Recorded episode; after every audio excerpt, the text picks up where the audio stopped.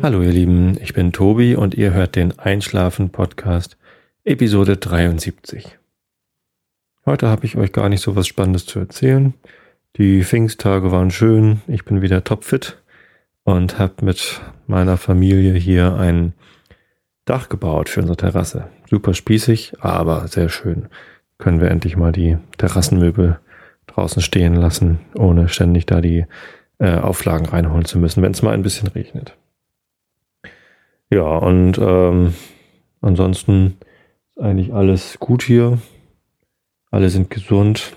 Wir hatten viel Besuch zum Helfen und haben natürlich auch dann die Kinder mitgebracht und dann waren die Cousinen da von meinen Töchtern und die haben ganz viel gespielt. Und jetzt sind wir alle ganz müde.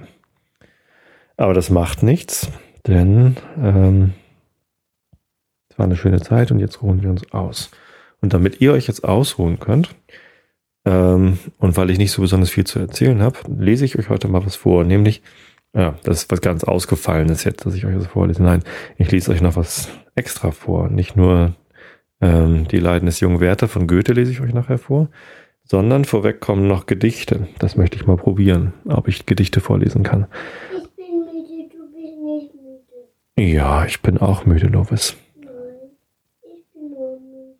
Ja, dann mach du die Augen zu und ich lese vor, ja? Meine kleine Lovis liegt hier und will einschlafen, während ich vorlese. Das ist gut. Ja, und weil ich ähm, beim Terrasse, Terrassenüberdachung bauen so viele Vögel im Garten gesehen habe und am schönsten singt die Amsel, lese ich euch jetzt Amselgedichte vor. Ich habe eins gefunden von Heinrich Seidel und ich habe auch geguckt, wie lange der schon tot ist. Der ist schon lange noch tot, das darf ich vorlesen. Die Amsel von Heinrich Seidel. Wie tönt an Frühlingstagen so schwermutsreich und hold der Amsel lautes Schlagen ins stille Abendgold. Es schimmert an den Zweigen ein zart verhülltes Grün, die jungen Säfte steigen und es beginnt zu blühen. Doch nicht mit Jubeltönen begrüßt die Amsel nun die Tage jene schönen, die in der Zukunft ruhen. Es klingt wie Leidesahnung, sie singt im schwarzen Kleid. Schon jetzt die trübe Mahnung, wie kurz die schöne Zeit. Ja.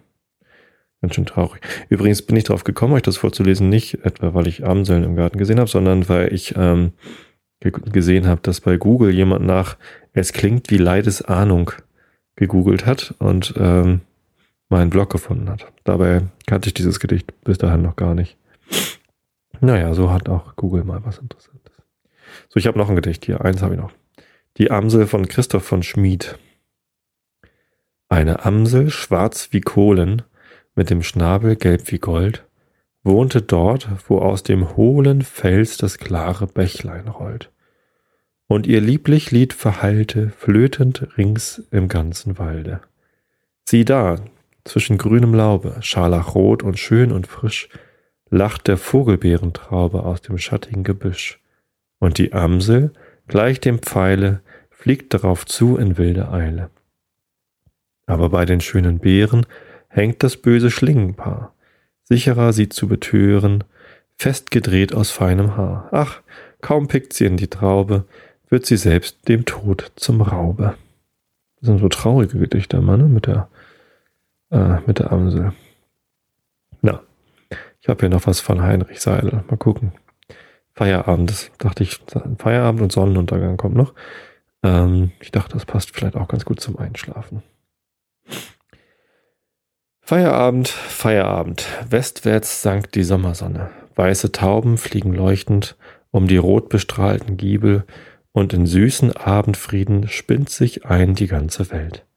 Satt und schwer gefüllten Euters Milchduft um sich her verbreitend, wandeln kluge bunte Kühe durch des Dorfes enge Gassen, und am Bach die Gäns und Enten putzen schwatzend ihr Gefieder oder schnabbern sich zum Abschluss noch ein Würmlein oder Schnecklein aus dem vielgeliebten Schlamm. Feierabend. Heimwärts ziehen schon die Knechte und die Mädchen mit Gelächter und Gesang. Sieh, da kommt ein schlanker Bursche, und es wandeln ihm entgegen, wo am Bach das schmale Brücklein zu dem Wiesengrunde hinführt, eine blonde, eine braune, apfelschön, zwei frische Mädchen. und er breitet seine Arme, und er ruft mit frohem Lachen, Brückenzoll müsst ihr entrichten. Und sie lächeln alle beide, eine keck, die andere schämig. Und ich fürchte, alle beide werden wohl bezahlen müssen. Doch es schmunzelt still die Alte und gedenkt der eigenen Jugend, wo man sich von ihren Lippen solch süßen Zoll begehrte. Ach, das ist schon lange her. Sonnenuntergang. An dem schönen Sommerabend saßen wir auf jenem Hügel, schauten in den goldenen Westen, breit hin streckte sich die dunkle Wolkenbank, darin die Sonne, nun versunken, nur die Ränder glühten noch in goldenem Scheine. Doch im blauen Himmel drüber schwebten rosig weiße Wolken, angestrahlt vom hellen Glanze. Welch ein Wunder sah ich droben, auf den Wolkenbänken saßen rosge Engel reihenweise. Andere lauschten aus den Wolken, andere schwebten hin und wieder, spielten hier mit Wolkenflöckchen, ritten dort auf einem Wölkchen, und es war ein still bewegtes, schimmernd rosiges Getümmel. Sieh, wie herrlich, sprach ich leuchtend, freudevoll zu dem Gefährten. Dieser nickte nur, wir schauten still in Zau ins Zauberspiel der Wolken.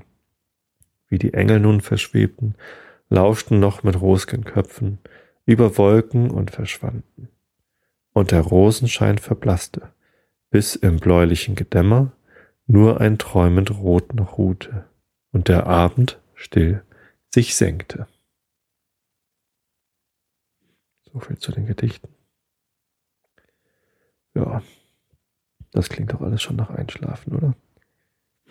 Wahrscheinlich klingt hier Goethes Werther jetzt viel weniger zum Einschlafen.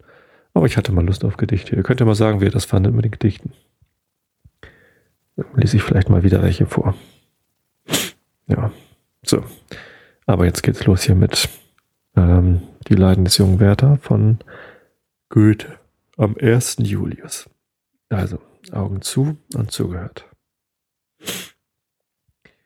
Was Lotte einem Kranken sein muss, fühle ich an meinem eigenen Herzen, das übler dran ist als manches, das auf dem Siegbette verschmachtet.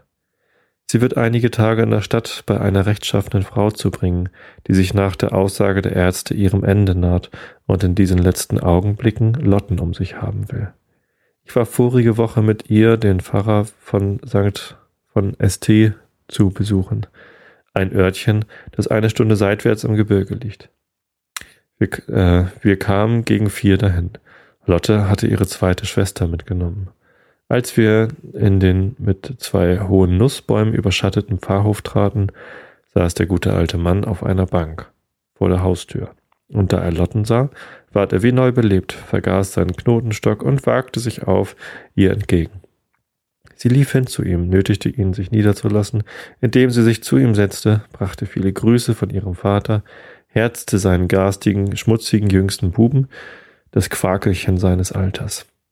Du hättest sie sehen sollen, wie sie den Alten beschäftigte, wie sie ihre Stimme erhob, um seinen halbtauben Ohren vernehmlich zu werden, wie sie ihm von jungen, robusten Leuten erzählte, die unvermutet gestorben wären, von der Vortrefflichkeit des Karlsbades und wie sie seinen Entschluss lobte, künftigen Sommer hinzugehen, wie sie fand, dass er viel besser aussehe, viel munterer sei als das letzte Mal, da sie ihn gesehen. Ich hatte indes die Frau Pfarrerin meine Höflichkeiten gemacht. Der Frau Pfarrerin. Der Alte wurde ganz munter, und da ich nicht umhin konnte, die schönen Nussbäume zu loben, die uns so lieblich beschatteten, fing er an, uns wiewohl mit einiger Beschwerlichkeit die Geschichte davon zu geben. Den Alten, sagt er, wissen wir nicht, wer den gepflanzt hat. Einige sagen dieser, andere jener Pfarrer. Der Jüngere aber dort hinten ist so alt als meine Frau, im Oktober 50 Jahre. Ihr, ihr Vater pflanzte ihn des Morgens, als sie gegen Abend geboren wurde. Er war mein Vorfahr im Amt. Und wie lieb ihm der Baum war, ist nicht zu sagen. Mir ist er es gewiss nicht weniger. Meine Frau saß darunter auf einem Balken und strickte, da ich vor 27 Jahren als ein armer Student zum ersten Mal hier in den Hof kam. Lotte fragte nach seiner Tochter. Es hieß, sie sei mit Herrn Schmidt auf die Wiese hinaus zu den Arbeiten, und der Alte fuhr in seiner Erzählung fort, wie sein Vorfahr ihn liebgewonnen und die Tochter dazu, und wie er erst sein Vikar und dann sein Nachfolger geworden. Die Geschichte war nicht lange zu Ende, als die Jungfer Pfarrerin mit dem sogenannten Herrn Schmidt durch den Garten herkam. Sie bewillkommten Lotten mit herzlicher Wärme. Und ich muss sagen, sie gefiel mir nicht übel. Eine rasche, wohlgewachsene Brünette, die einen die kurze Zeit über auf dem Lande wohl unterhalten hätte. Ihr Liebhaber, denn als solchen stellte sich Herr Schmidt gleich dar, ein feiner, doch stiller Mensch, der sich nicht in unsere Gespräche mischen wollte, ob ihn gleich Lotte immer hereinzog, was mich am meisten betrübte, war, dass ich an seinen Gesichtszügen zu bemerken schien, es sei mehr Eigensinn und übler Humor als Eingeschränktheit des Verstandes, der ihn sich mitzuteilen hinderte. In der Folge war dies leider nur zu deutlich, denn als Friederike beim Spazierengehen mit Lotten und gelegentlich auch mit mir ging, wurde des Herrn Angesicht das ohne dies einer bräunlichen Farbe war, so sichtlich verdunkelt, dass es Zeit war, dass Lotte mich beim Ärmel zupfte und mir zu verstehen gab, dass ich mit Friederiken zu artig getan. Nun verdrießt mich nichts mehr, als wenn die Menschen einander plagen.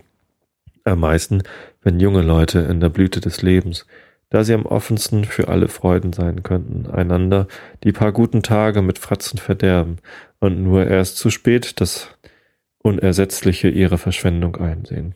Mich wurmte das, und ich konnte nicht umhin, da wir gegen Abend in den Pfarrhof zurückkehrten und an einem Tische Milch aßen, ja, Milch aßen, und das Gespräch auf Freude und Leid der Welt sich wendete, den Faden zu ergreifen und recht herzlich gegen die üble Laune zu reden. Wir Menschen beklagen uns oft, fing ich an, dass der gute Tage so wenige sind und der Schlimmen so viel, und wie mich dünkt, meist zu Unrecht. Wenn wir immer ein offenes Herz hätten, das Gute zu genießen, das uns Gott für jeden Tag bereitet, wir würden alsdann auch Kraft genug haben, das Übel zu tragen, wenn es kommt. Wir haben aber unser Gemüt nicht in unserer Gewalt, versetzte die Pfarrerin. Wie viel hängt vom Körper ab. Wenn einem nicht wohl ist, ist's einem überall nicht recht. Ich gestand ihr das ein. Wir wollen es also, fuhr ich fort, als eine Krankheit ansehen und fragen, ob dafür kein Mittel ist? Das lässt sich hören, sagte Lotte. Ich glaube wenigstens, dass viel von uns abhängt. Ich weiß es an mir. Wenn mich etwas neckt und mich verdrießlich machen will, springe ich auf und singe ein paar Kontretänze, den Garten auf und ab, gleich ist's weg. Das war's, was ich sagen wollte, versetzte ich. Es ist mit der üblen Laune völlig wie mit der Trägheit, denn es ist eine Art von Trägheit. Unsere Natur hängt sehr dahin, und doch wenn wir nur einmal die Kraft haben, uns zu ermannen, geht uns die Arbeit frisch von der Hand. Und wir finden in der Tätigkeit ein wahres Vergnügen. Friederike war sehr aufmerksam und der junge Mensch wandte mir ein, dass man nicht Herr über sich selbst sei und am wenigsten über seine Empfindung gebieten könne. Es ist hier die Frage von einer unangenehmen Empfindung, versetzte ich, die doch jedermann gerne los ist, und niemand weiß, wie weit seine Kräfte gehen, bis er sie versucht hat. Gewiss, wer krank ist, wird bei allen Ärzten herumfragen. Und die größten Resignationen, die bittersten Arzneien wird er nicht abweisen, um seine gewünschte Gesundheit zu erhalten. Ich bemerkte, dass der ehrliche Alte sein Gehör anstrengte, um an unserem Diskurse teilzunehmen. Ich erhob die Stimme, indem ich die Rede gegen ihn wandte. Man predigt gegen so viele Laster, sagte ich. Ich habe noch nie gehört, dass man gegen die üble Laune vom Predigtstuhle gearbeitet hätte. Das müssten die Stadtpfarrer tun, sagte er. Die Bauern haben keinen bösen Humor. Doch könnte es auch zuweilen nicht schaden, es wäre eine Lektion für seine Frau wenigstens und für den Herrn Amtmann. Die Gesellschaft lachte und er herzlich mit, bis er in einen Husten verfiel, der unseren Diskurs eine Zeit lang unterbrach. Darauf denn der junge Mensch wieder das Wort nahm. Sie nannten den bösen Humor ein Laster. Mich deucht, das ist übertrieben. Mitnichten gab ich zur Antwort. Wenn das, womit man sich selbst und seinem Nächsten schadet, diesen Namen verdient. Ist es nicht genug, dass wir einander nicht glücklich machen können, müssen wir auch noch einander das Vergnügen rauben, dass jedes Herz sich noch manchmal selbst gewähren kann? Und nennen Sie mir den Menschen, der üble Laune, übler Laune ist und so brav dabei, sie zu verbergen, sie allein zu tragen, ohne die Freude um sich her zu zerstören. Oder ist sie nicht vielmehr ein innerer Unmut über unsere eigene Unwürdigkeit, ein Missfallen an uns selbst, das immer mit einem Neide verknüpft ist, der durch eine törichte Eitelkeit aufgehetzt wird? Wir sehen glückliche Menschen, die wir nicht glücklich machen, und das ist unerträglich. Lotte lächelte mich an, da sie die Bewegung sah, mit der ich redete, und eine Träne in Friederikens Auge spornte mich fortzufahren. Wehe denen, sagte ich, die sich der Gewalt bedienen, die sie über ein Herz haben, um ihm die einfachen Freuden selbst zu rauben, die aus ihm selbst hervor, hervorkeimen. Alle Geschenke, alle Gefälligkeiten der Welt ersetzen nicht den einen Augenblick Vergnügen an sich selbst, den uns eine neidische Unbehaglichkeit unseres Tyrannen vergällt hat. Mein ganzes Herz war voll von diesem Augenblicke. Die Erinnerung so manches Vergangenen drängte sich an meine Seele und die Tränen kamen mir in die Augen.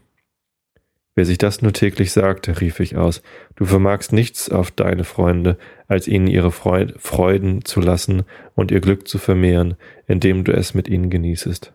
Vermagst du, wenn ihre innere Seele von einer ängstigenden Leidenschaft gequält, vom Kummer zerrüttet ist, ihnen einen Tropfen Linderung zu geben? Und wenn die letzte bangste Krankheit dann über das Geschöpf herfällt, das du in blühenden Tagen untergraben hast, und sie nun da liegt, in dem erbärmlichsten Ermatten, das Auge gefühllos gen Himmel sieht, der Todesschweiß auf der blassen Stirne abwechselt und du vor dem Bette stehst wie ein Verdammter, in dem innigsten Gefühl, dass du nichts vermagst mit dem ganzen Vermögen und die Angst dich inwendig krampft, dass du alles hingeben möchtest, dem untergehenden Geschöpfe einen Tropfen Stärkung, einen Funken Mut einflößen zu können. Die Erinnerung einer solchen Szene, wobei ich gegenwärtig war, fiel mit ganzer Gewalt bei diesen Worten über mich. Ich nahm das Schnupftuch vor die Augen und verließ die Gesellschaft, und nur Lottens Stimme, die mich rief, wir wollten fort, brach mich zu mir selbst. Und wie sie mich auf dem Wege schalt über den zu warmen Anteil an einem, und dass ich da drüber zugrunde gehen würde, dass ich mich schonen sollte. Oh, der Engel, um deinetwillen muss ich leben. So, also Lovis ist eingeschlafen. Ganz ruhiger Atem. Und ich hoffe, ihr schlaft auch. Also ich wünsche euch noch einen schönen Pfingstmontag und eine gute Woche. Und wir hören uns dann am Donnerstag. Bis dann.